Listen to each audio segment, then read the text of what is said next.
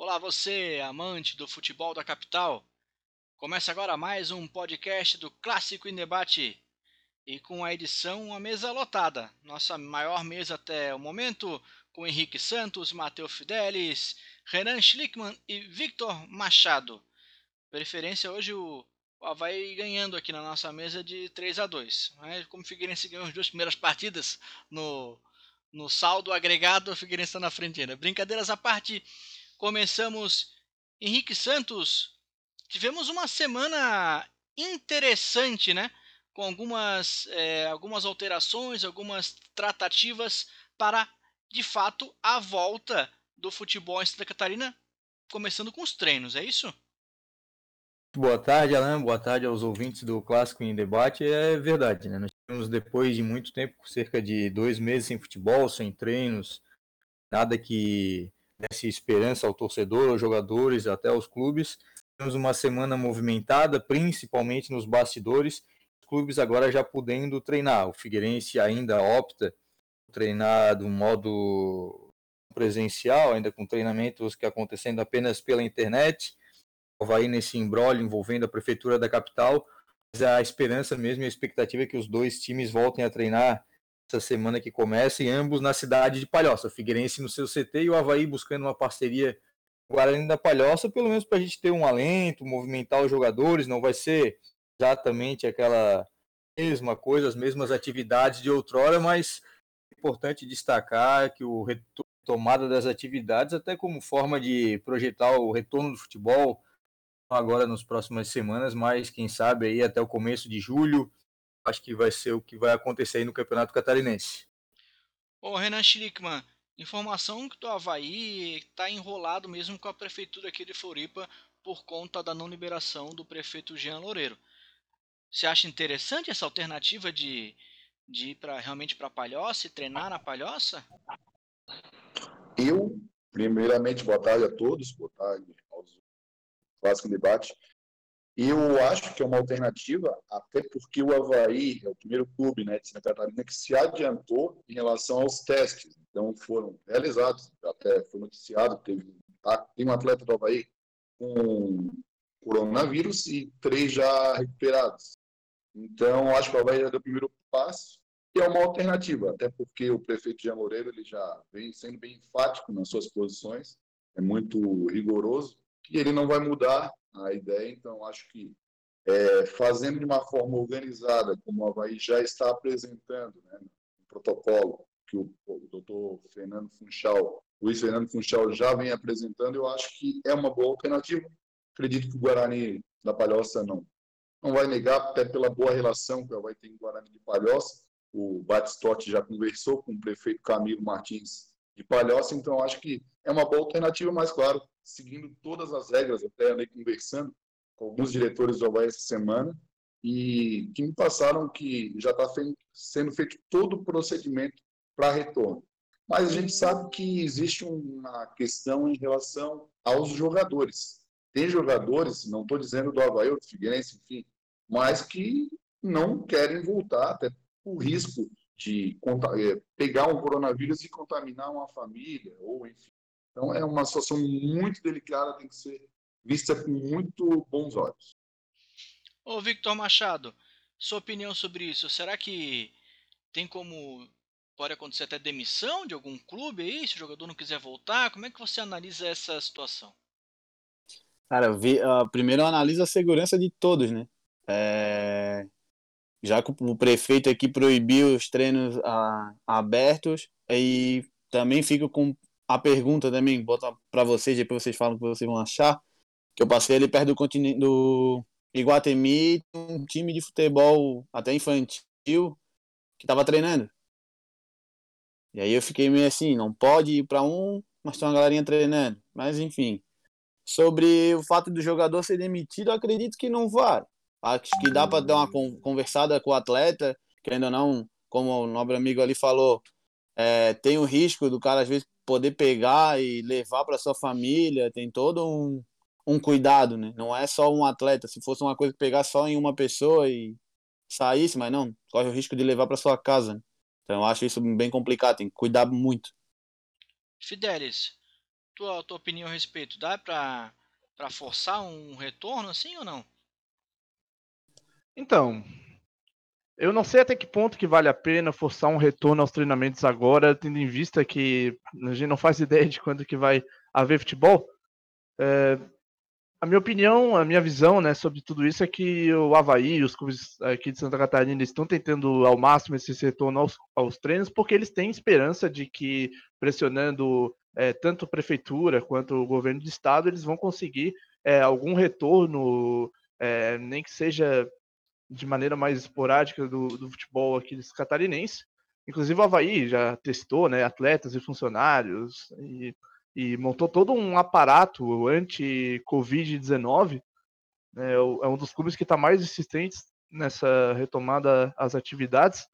Eu realmente não sei se vale tanto a pena assim, né? Mas eles querem arriscar, então é, eu tenho uma opinião assim de que caso algum jogador ele não queira treinar por, por medo de é, passar um risco desnecessário a algum familiar, eu acho que é um momento que tem que respeitar essa decisão por mais que ele seja um atleta profissional, receba salário, tem, tem, outra, tem outras coisas em, em jogo agora, né?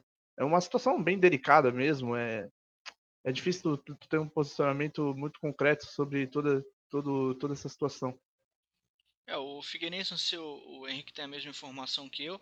Figueirense está chegando os testes na segunda-feira, né? A gente está gravando aqui no domingo, então amanhã está chegando os testes no Figueirense. Então demora aí cerca de 3 a 4 dias para sair o resultado. É, não sei qual é a abrangência desse teste ou quantos são, mas, mas é um passo nesse mesmo caminho, né, Henrique? Também pensando como a Vai fez, pensando nessa testagem para analisar os possíveis riscos, né, minimizar isso, né? Com certeza, Alan. E o importante também é como muita gente destacou, ah, não é seguro, não é viável, enfim, não é interessante voltar aos treinamentos até conversar sobre isso e as autoridades, enfim, falado bastante sobre essa situação. Mas é uma forma também de os clubes testarem jogadores, testarem os profissionais, testarem as pessoas que fazem parte do dia a dia e também eram pessoas que não tinham condições, não nem digo financeiras, enfim, até porque as prefeituras, o governo do estado não tem condições de testar todo mundo e de uma forma ou outra elas acabam sendo testadas não sei se vocês chegaram a ver, mas o jogador do Havaí que está com a doença, ele foi testado primeiramente com aqueles testes rápidos e deu negativo. O segundo tipo de testes é que mais aprofundado é que deu positivo. Imagina se ele é testado aí nessa questão só mais rápida, não acontece nada e aí ele sai para a rua, sai para o supermercado, sua família. Pelo menos é uma forma de os clubes testarem, fazerem também uma questão de um serviço de utilidade pública, né? os próprios clubes testando, tanto o Figueirense, o Havaí, o Criciúma, o Marcílio Dias, o Brusque, enfim, testando, eles também fazem uma forma de essas pessoas não precisarem serem testadas aí pelo serviço público e aí também é uma forma de os clubes ajudarem no combate a essa doença, né? É, é, complementando, né, com o amigo falou, é, eu lembro, me fez lembrar do que o presidente da federação falou que dava para voltar ao campeonato fazendo testes rápidos. Imagine então se todos concordassem e tivesse a volta. Esse atleta do Havaí faria o teste rápido, daria negativo como deu e podia passar para mais pessoas.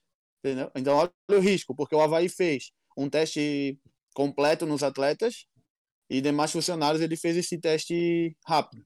Claro que aí foi, pelo que eu, a informação que eu tenho, tem os testes, caso o funcionário se sinta mal, se precisa, eles vão fazer. Mas imagina, olha o risco com os testes rápidos. Então já foi um. Fica ligado para o presidente da federação, ó. Não adianta. Então, eu, eu acho que é importante sim os, todos os clubes estarem a par da situação de saúde dos seus funcionários atletas. Eu acho que é, essa iniciativa de fazer o teste do coronavírus, seja com a intenção de voltar aos treinamentos ou não, ela é importante até pelo que o, pelo próprio Renan falou, mas tem também essa questão que, que o Vitor falou, de, por exemplo, tem, a gente, tem meio que dois testes né, que são feitos para o coronavírus. Um é um teste mais elaborado, que vai para o laboratório e tal, que demora um pouco para sair resultado, e esses são e os outros são os testes rápidos, que é feito ali na hora, e a gente nem sempre tem 100% de assertividade neles, Então, assim, é, tu vai fazer esses testes elaborados de quanto em quanto tempo? E se um teste desse tiver errado e o jogador ele pegou a doença é, depois que os treinamentos já estavam rolando, como é que tu vai é, garantir que ele não vá pro treinamento com o vírus e po possa passar para os outros atletas? Porque assim, um, um jogador com o vírus ali treinando, ele pode contaminar um elenco inteiro. Com certeza. Então, assim, tu vai, tu vai confiar 100% nesses testes rápidos enquanto tá tendo o andamento dos treinos? Tudo bem, agora no começo, beleza, já fizeram esses testes de laboratório, já se sabe qual que tá infectado. No caso do Havaí, por exemplo, de 137, um foi pego com uma doença em, em andamento, né? Outros três foram considerados curados. Esse jogador tá, inclusive, em quarentena e tal. Beleza, mas e daqui a três semanas, vamos supor, como é que vai, como é que vai ser? Vai, vai se confiar só em teste rápido? Vai ficar esperando os testes do laboratório sair toda hora? Quanto que vai ser o preço disso? São muitas variáveis, né?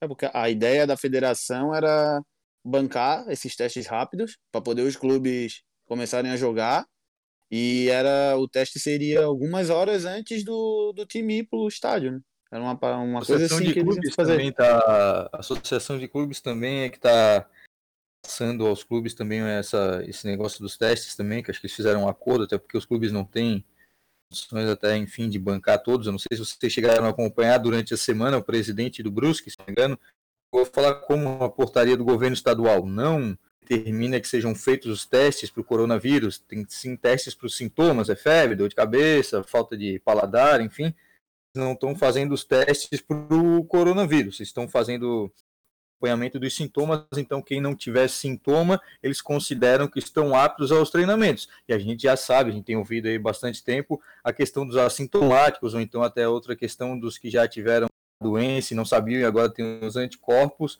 Situação também bastante delicada, como o amigo falou aí, a gente faz um jogador apenas com a doença pode passar para todos eles, envolver os familiares, envolver os funcionários do clube, os terceirizados, enfim, uma questão bastante complexa, né? É, o, clube, o Havaí já serve de exemplo, né? Um com o vírus e três assintomáticos. Os três pegaram, mas não deu nada. Ô, Alan, uma coisa que eu queria, queria destacar também é a questão também, os jogadores estão com medo, enfim, eu não, não tenho visto postagem em redes sociais dessa questão, mas Bom se ligar também, que a gente tem visto bastante aí, né, principalmente aqui na Grande Florianópolis, nesses dias bonitos de sol que tem dado, o pessoal manifestando, ah, sou contrário ao treino, sou contrário à volta do futebol, mas indo fazer festa, indo fazer passeio na praia, indo fazer trilha, então, né? Uma coisa é falar e outra é fazer. Bonito dizer, ah, que não, como um amigo viu ali, ah, não pode ter futebol, não pode ter isso, mas o pessoal, a criançada jogando bola ali, ali na Trindade lotados, supermercados com a família toda, pessoal fazendo trilha, pessoal na praia. Se não pode voltar ao futebol, se não pode ter treinamento na cidade de Florianópolis, como o nosso prefeito Jean Loureiro determinou, se não pode ter transporte coletivo, também não pode virar festa, é barco, é passeio, é um monte de coisa aí que também não pode, mas aí o pessoal fecha os olhos do futebol com toda a segurança, com todos os testes, como a Havaí fez cerca de mais de 100 testes, não pode, mas só tá na rua passeando, fazendo festinha, pode. É, e ali é, na Trindade que eu vi foi o. Era treinamento de crianças, né? E era treinamento. A rapaziadinha ali estava dividido no campo, mas era treinamento. Daí eu fiquei, eu pensei, pô, se um time profissional que fez vários testes, tem todo um acompanhamento, não pôde, como é que essas crianças estão fazendo o treinamento? É, e outra coisa, né? A criança ali, tu sabe que ela vai ter um pai ou uma mãe, um avô em casa. Já jogador, não. Jogador tem muito jogador que vem para cá e eles moram sozinhos, realmente isolados. Então tu, tu garante muito mais a segurança de um jogador profissional do que a segurança de uma criança de escolinha. Eu ia até falar isso, que talvez essa questão de voltar aos treinamentos seja até uma questão é, pessoal de cada atleta. Se tiver atleta que está aqui em Florianópolis sozinho, isolado, e realmente é, não tem um familiar que ele possa passar o coronavírus, se ele é um cara que ele toma todos os cuidados ao sair de casa, é, realmente para ele não tem problema nenhum voltar aos treinamentos, até até do, do, nos moldes né, que estão sendo planejados para as voltas dos treinamentos. A gente sabe que não vai ser uma coisa que é, não vai ser um treinamento é, normal, vai ser de forma bem de, em, grupo, em vários grupos separados, vestiários é, divididos, tem todo um protocolo a ser seguido. Então, por esse lado, eu também não vejo o problema, né? E também, por exemplo, vai, tá, beleza, a prefeitura de Florianópolis ela proibiu os treinos aqui em Florianópolis. Qual que é a diferença de fazer treino em Florianópolis e fazer treino em Palhoça para a segurança dos atletas e para o contágio é, de coronavírus? Qual que é a diferença? Não tem diferença nenhuma. É só, só realmente uma proibição particular do prefeito Jean Loureiro. É, a proibição que o Jean falou é que ele está se baseando nos dados que o município de Florianópolis tem. Como ele até o último vídeo dele explicando a proibição, ele fala, né, que aqui teve uma queda no, nas pessoas infectadas e para continuar isso ele não autoriza. Só que daí tu, aí eu volto naquilo que a gente falou no último clássico em debate.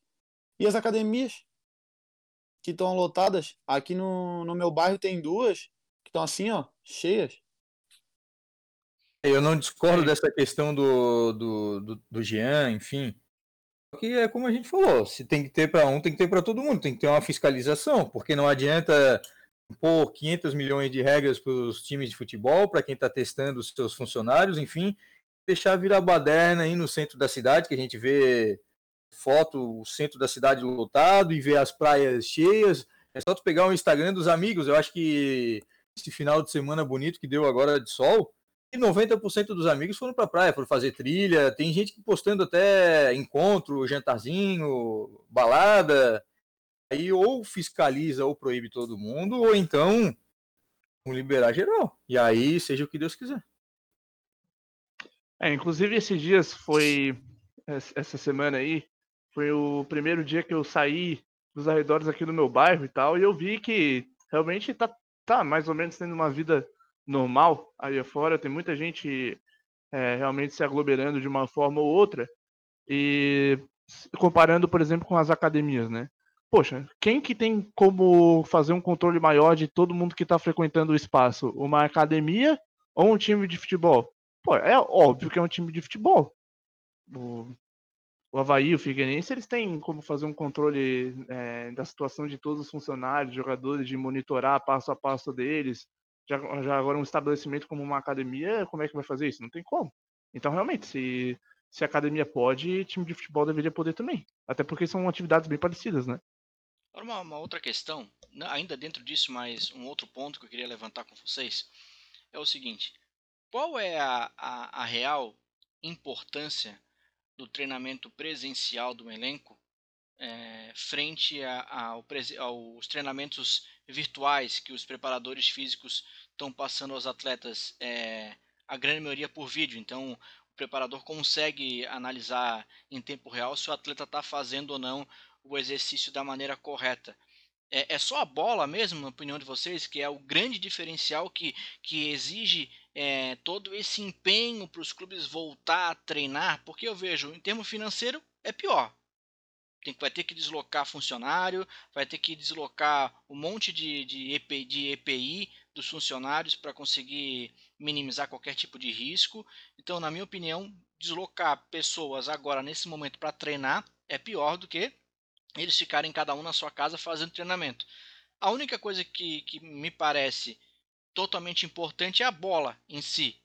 É, que vocês consideram que é, realmente é primordial que exija que exista um retorno é, próximo do futebol, Fidelis? Então, é, como tu falou, realmente financeiramente é, é muito pior para os clubes voltar com as atividades agora do que não voltar. Porque, pô, eu vou ter que gastar um, eu vou ter que gastar em aparatos para manter a segurança, em todo um protocolo de, de, segura, de segurança contra o coronavírus, testes rápidos, essas coisas, né? Por exemplo, pô, quanta grana que o Havaí deve estar gastando agora? Deve ser bem considerável. Por isso que eu acho que essa, essa manifestação de volta de treinamento é uma estratégia para pressionar o governo de Santa Catarina para a volta do campeonato. Porque se eles não tivessem esperança nenhuma de retorno do campeonato catarinense nesses, nesses próximos dias, eles não iam estar tá forçando a barra para fazer treinamento. Então, para mim, tem, tem total ligação é, com a volta do campeonato mesmo. Se eles se eles soubessem que o campeonato ia voltar só daqui a três, quatro meses, daí não seria nem mais o campeonato catarinense, né? Nem sei que tipo de campeonato seria. Aí eu acho que ninguém ia estar tá cogitando em fazer treinamento agora. Henrique Santos. O Alan, é o seguinte, cara, a gente tem tem variáveis muito acima dessa questão só do treinamento, a questão de carga, que é muito diferente, a questão de. A gente está vendo aí o campeonato alemão, eu vi nesse final de semana, pô, jogadores que já estão treinando pelo menos há 20 dias, eles estavam desgastados e muito cansados.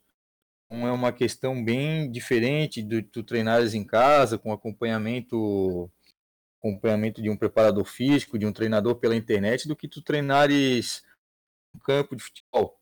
Pela questão do gramado, a questão da chuteira, a questão de carga, enfim, é muito diferente. E outra coisa também que a gente tem que entender questão financeira, a questão econômica, a questão dos patrocinadores aparecerem, jogadores, muitos deles têm a questão do direito de imagem. Então, tem tudo isso, gerar conteúdo, de ter essa aproximação, a valorizar também a questão financeira. A gente teve recentemente jogadores receberam férias, depois também voltaram aos clubes no, na, no teletrabalho, que é como se chama isso hoje em dia, mas o presencial é muito diferente. E tem a questão dos contratos deles, tem muitas coisas envolvidas além de simplesmente treinar em campo ou treinar fora. Ah, treinamento, manter a forma, todos eles vão ter forma, porque todos são atletas, são jogadores, são magrinhos, enfim. Aí vão manter a forma, mas a forma de um jogador de futebol jeito dele ser exigido é totalmente diferente de trabalho de força, de musculação dentro de campo, de potência, enfim. A gente não é da área da educação física, eu acho que aqui nenhum é da área de educação física, mas totalmente diferente do que tu fazer em casa. Até a gente que está tentando enganar um pouco o corpo em casa, treinando com de arroz, treinando com um vocábulo de vassoura, é muito diferente de uma carga de uma, de uma academia, por exemplo. Aí também tem outra questão dos patrocinadores, que muitos deles também já perderam o contrato, enquanto não houver atividade no clube, eles não pagam. Muita coisa envolvida, sabe? Eu acho que não é só a questão de estar tá treinando em casa, estar tá treinando fora.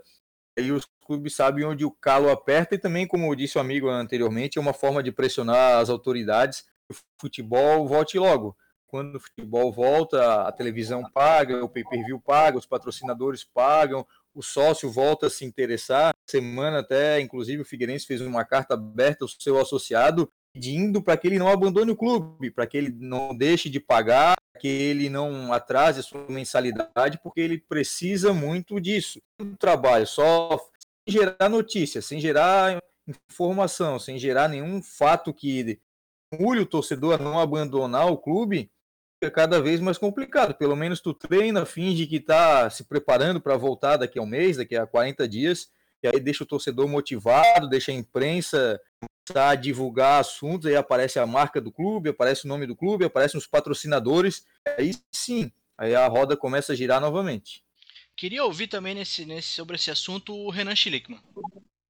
Não, eu até ia cortar o Henrique ali, porque ele falou, ah, os jogadores magrinhos, há controvérsias, né? Principalmente alguns jogadores que a torcida do Havaí, principalmente, pega no pé o, o capa, e aí até falando nessa questão... Não tá dando para ir para balada, né, Renan? pois então, é. Não dá para ir na balada para tomar um chopp escondido, só se for escondido. Então, até falando nesse assunto de treinar em casa, treinar é, junto lá com os demais jogadores, realmente faz essa diferença, até porque o cara, por mais que ele está sendo monitorado, ele dá uma acomodada, até na questão da bebida que tenha. Os caras são jovens, gostam de tomar uma cervejinha, às vezes até um cuba, vamos dizer assim, mas eles têm mais oportunidade estando em casa. Então, tendo esse compromisso todo dia de ir no treino, né, fazer uma carga maior, com certeza é, vale muito mais o rendimento os atletas vão ser muito melhores. Então, agora assim, ó, resumindo o assunto, ninguém sabe de nada, está todo mundo perdido, inclusive autoridades internacionais. Ninguém sabe se vai dizer sim, se vai dizer não, porque cada estado, cada região tem a sua particularidade. Então, está todo mundo assim às escuras. É, na minha modesta opinião, eu acredito que a, a nossa situação, a situação, principalmente no sul do, do, país, é pior, porque o inverno ainda nem começou. Então, a gente vai ter um período de frio que pode aumentar a questão da, do Covid. Então, assim, ó, é uma situação muito dramática que a gente está vivendo em questão econômica, de saúde, mas eu acho que seria importante estabelecer um prazo, quem sabe, é, final de julho, início de setembro, ah, desculpa, início de agosto, que ainda é frio, mas já dá uma diminuída, e ali estabelecer. Claro que lá você vai fazer uma avaliação de todo o cenário. Estamos em condições? Se tiver em condições, né, não 100%, eu acho que aí dá para ter a retomada, porque, na minha opinião, futebol é, no Brasil, principalmente no sul do país, eu acho que é, menos de agosto é complicado, principalmente na essa questão climática. Enfim. É, eu, Renan, eu acho que volta meio goela abaixo, tá? É, acho que é, é, sendo prudente, talvez não voltaria esse ano. Talvez já se cancelaria o calendário e se pensaria o ano que vem, né? Mas, mas eu acredito que volta, volta. Mas eu acho que vai ser meio goela abaixo, como a gente comentava no programa anterior. Quando o negócio vai começar a apertar, vai chegar um momento que vai chegar um ponto onde o pessoal do futebol fala ou volta ou volta, entendeu? Então, ô, ô Alan, essa é a minha opinião. Fala aí, Henrique.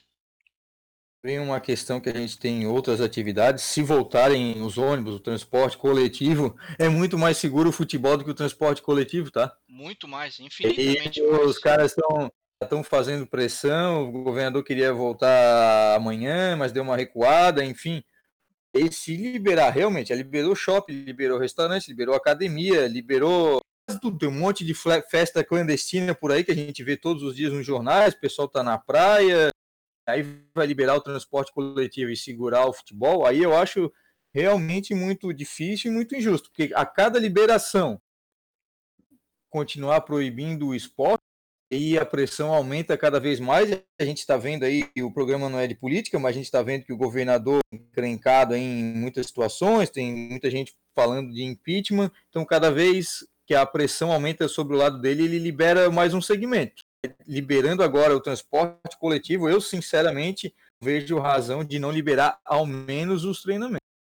Eu concordo com o Henrique também, eu acho que, por mais que eu falei, dei previsão, ah, tem inverno, mas eu acho que vai voltar, até porque, a gente, como vocês falaram, a gente anda na rua, tá tudo funcionando, tá tudo funcionando, dentro de, claro, de uma, outro pessoal de máscara, é, na, evitando aglomeração para entrar em supermercado, farmácia, até os restaurantes. Eu fui, almocei no centro de Florianópolis essa semana, que eu estava no escritório ali, sozinho, só para dizer, e tinha pouquíssimas pessoas, só que está funcionando, mas tudo né, com um regramento. Então, eu acho que vai voltar, é, só que é, é a angústia por isso que o Batistotti estava dando entrevista e falando essa semana que ele precisa de uma posição porque os atletas têm que estar em condições. Porque não adianta a Chapecoense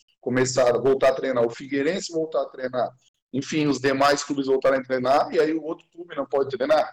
É uma coisa bem complicada. Hein? Enfim, mas eu acredito que volte. Volte, não, não temos a data, mas eu acho que vai voltar sim, porque todo mundo está afrouxando, mas as pessoas precisam ter consciência, como foi falado, é, festas clandestinas acontecendo, é questão de consciência, enfim. É, da consciência das pessoas é complicado, né, Renan? Ainda mais nessa época.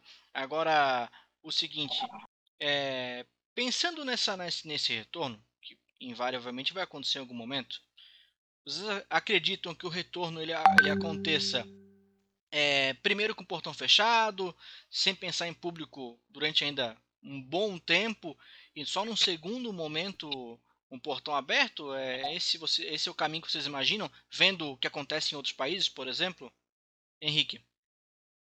Portão aberto só em 2021, tanto no Brasil quanto no restante do mundo. Eu acho que não tem nem como a gente pensar em torcida no estádio esse ano se for lá por dezembro, enfim, eu acho que no Brasil, principalmente ali nas regiões de São Paulo, Rio, que são hoje as mais temerosas, os amigos falaram ainda vai chegar o inverno, só 2021, cara, não é nem um pouco inteligente o querer botar torcida, até porque a gente não sabe ter a fase 2 da pandemia, se vai ter o negócio de recontaminação, e a gente não sabe como vai acontecer. Eu acho que futebol com torcida mesmo no mundo todo, todos os esportes, na verdade, a gente está vendo o UFC aí nos finais de semana sem público, sem nada, todos os esportes com torcida independente de regras ou sem regras, de aglomeração, de número mínimo, número máximo, a partir de 2021 e olha lá.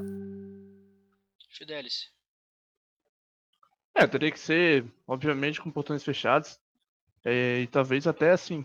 É, em campo somente mesmo o jogador, arbitragem, comissão técnica e nem botar gandula, essas coisas. É, o, o, mínimo de gente possível dentro ali do, do estabelecimento dos clubes. É, teria que seguir pelo menos os protocolos que os países que estão tendo futebol atualmente estão seguindo, até protocolos mais rigorosos, né? Porque, por exemplo, está tendo futebol Bielorrússia, Ilhas Faro, e agora voltou na Alemanha. Estava é, tendo na Nicarágua, mas acabou. A Costa Rica também parece que quer voltar. Então tem que seguir, eh, tem que seguir esses protocolos que esses países já estão seguindo e até de um jeito mais rigoroso, porque se você for, for comparar é, a, a, situação do coronavírus do, no Brasil com esses países, no Brasil está muito, muito pior. Então teria que seguir um protocolo bem, bem à risca mesmo, o mínimo de gente possível ali no estádio, é o único jeito que é possível a volta. Achei bem interessante, a gente fez até o, o Fidel estava comigo, a gente fez jogo hoje, no dia de hoje, domingo, da segunda divisão da Alemanha, sem gandula. Algo que eu não. A gente tá tão acostumado, a gente fica, vai, vai se acostumando com as mudanças no futebol. Claro, antigamente não tinha também, mas, mas sem gandula. Várias e várias e várias bolas em torno do campo. A bola saiu, o jogador ia lá, pegava e, e começava novamente a jogada sem se preocupar com gandula. Então são as coisas mínimas que vão, vão alterando e algumas até impactam, né? Ver todos os jogadores na arquibancada separados por quatro, cinco cadeiras cada um, porque não pode ficar no banco de reservas, porque não tem espaço para todo mundo manter uma distância. São coisas assim que, que mudam nossa nosso jeito de ver, ver o futebol. E uma quem, quem chamou aí, Renan? Até a questão, estava falando de mudança, e eu estava ouvindo o, técnico Dorival Júnior do Atlético Paranaense no, no debate diário na, na, Rádio CBN, e ele fala, e foi perguntado a ele a questão das substituições, né? Porque a FIFA, né, inclusive, colocou essa situação de, eu acho que se não me falha memória, cinco substituições, é isso? Vocês, vocês acompanharam? Acho que é cinco substituições. É. E, eu, e o Dorival Júnior falou uma verdade. É, por que, que no futebol não pode ter essa dinâmica né, de substituição como tem o vôlei? O vôlei tu começa o jogo e já pode substituir. Então, eu acho que até, ele falou até para dar oportunidade para todos os atletas, que às vezes o cara, por exemplo, o, cara, o goleiro fica três, quatro temporadas no banco de reserva. Estou dando um exemplo. Né? Mas eu acho que. Por que, a gente não pode mudar? Eu acho que é um momento. Eu acho que essa pandemia tem que levar muita coisa pelo lado positivo. A gente tem que se reinventar, buscar novas alternativas. Por que, que o futebol tem que ser sempre dessa forma, regradinho, bonitinho? Não estou dizendo que não tem que ter regra, estou querendo explicar que tem que ter mais alternativas, opções. Eu acho que essa questão da, da substituição é bem, bem interessante. E o Dorival Júnior também, na posição dele, ele acharia interessante fazer o, o calendário, é, o mesmo calendário da Europa. Então, é, é dispensar. É um momento, é um momento propício para que nós possamos se reinventar dentro do futebol. Sobre ali o calendário. Fala aí. Sim, sobre o calendário ali da. Fazer o calendário como fosse da Europa, acho que a gente comentou aqui. É, acho que o calendário aqui, o nosso calendário é bom, a não ser que tenha que reinventar o calendário agora por causa dessa pandemia, mas acho que o nosso calendário é bom. E eu concordo com o Dorival, cara, porque assim, ó, eu jogo futsal e, cara, muda direto jogador. Até como o próprio futsal. E dá uma dinâmica maior pro, pro jogo. Tipo, às vezes tem jogador que tá ali no banco, entra e muda completamente o jogo eu acho que seria interessante no futebol de campo ter essa mudança também. E como um amigo falou ali, dar oportunidade para vários atletas e principalmente para nós goleiros, que às vezes o cara fica ali uma temporada e não entra um jogo.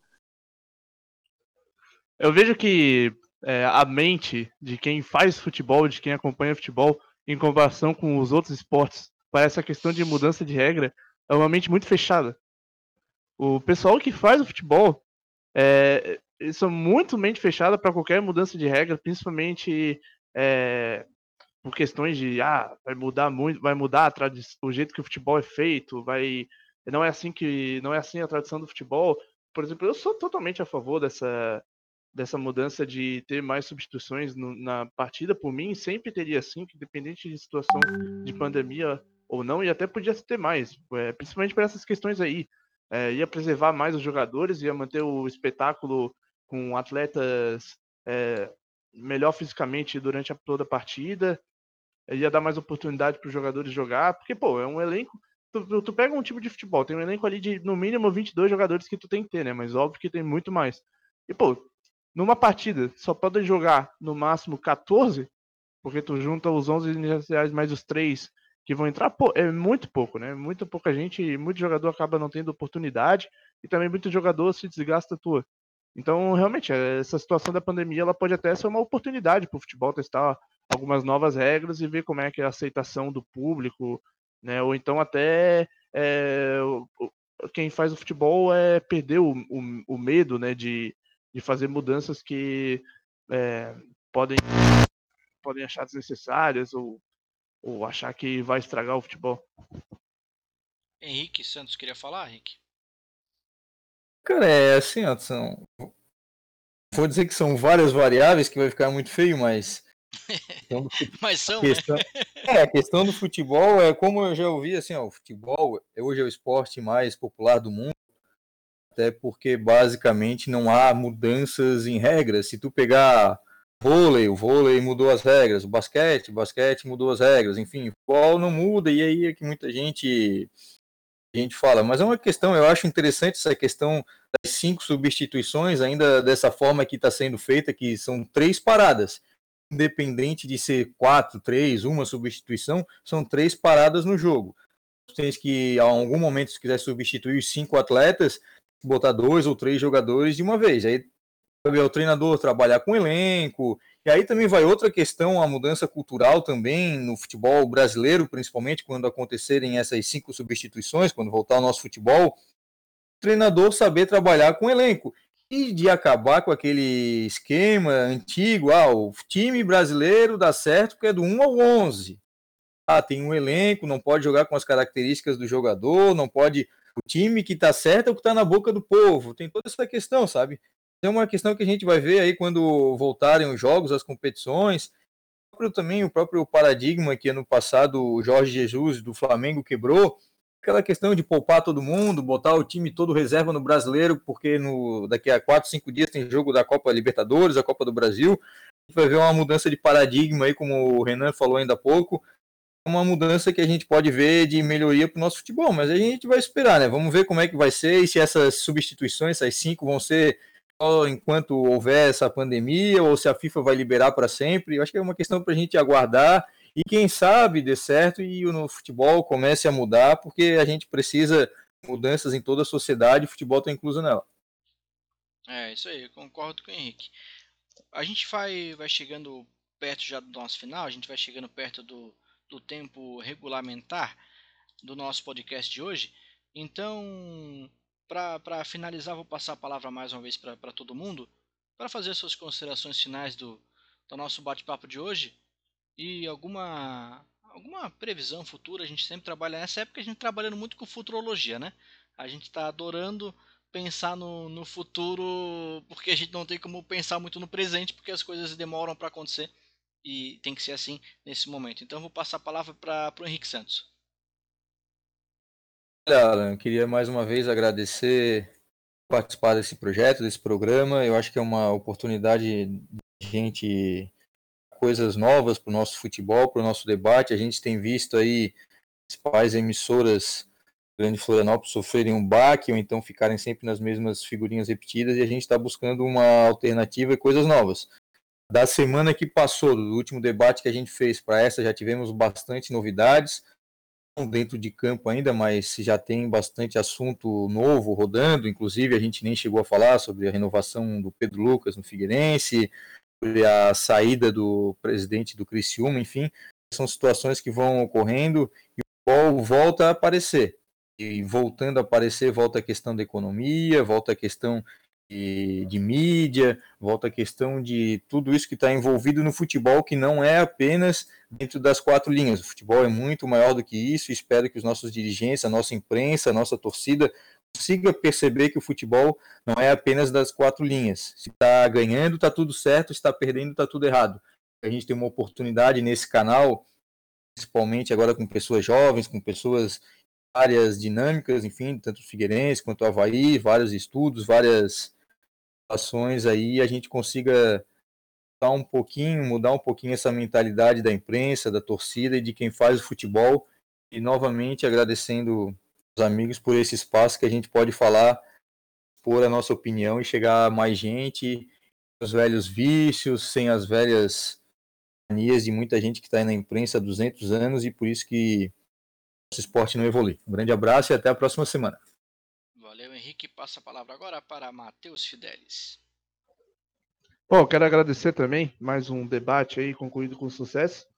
Espero que essa toda essa situação ela seja uma oportunidade para acontecer muitas mudanças no, no futebol, que as pessoas que fazem futebol tenham uma mente mais aberta e saibam que é um esporte que, assim como os outros, como o basquete evoluiu, como o vôlei evoluiu, principalmente o basquete, que, eu, que é o que eu mais acompanho, e eu vejo como a NBA, é, através dos tempos, com várias mudanças de regras, fez o jogo ficar mais dinâmico e mais é, gostoso de se, de se, assistir, realmente melhorou o espetáculo. Eu espero que o futebol passe pelo mesmo. E, e, acho que semana que vem a gente tem algumas novidades aí, inclusive do Havaí. Parece que tem gente chegando, segundo o perfil lá do Sangue Azul no Twitter, que é um perfil que sempre é, acerta algumas especulações. Então vamos esperar por algumas novidades, até né, que possam envolver o dentro de campo mesmo, já que a gente só anda falando sobre a parte de fora. Mas é isso aí, vamos. E vamos todos ter muita paciência nesse momento. Valeu aí. Valeu, Matheus. Renan Schlickman. Então, também agradecer mais uma vez aí a participar desse programa. Possamos debater muito mais. Só que fica né, aquela tristeza, porque a gente está começando esse projeto e a gente não está falando do principal: bola rolando, discussões, é, pênalti lá, pênalti cá, foi ou não foi, qual é a maior torcida, qual é o. Enfim, essa, essa conversa agradável que é o futebol. Tomara que em breve nós possamos já estar falando de futebol, que é o que a gente realmente gosta, é a nossa paixão. Enfim, mas é, deixar um abraço a todos e que possamos aí na próxima semana fazer mais um debate, quem sabe já com novidades é, dentro do futebol catarinense e futebol brasileiro. Um abraço. Com saudade de xingar um juiz, Renan. Com saudade. É verdade. É verdade. Para finalizar, Victor Machado.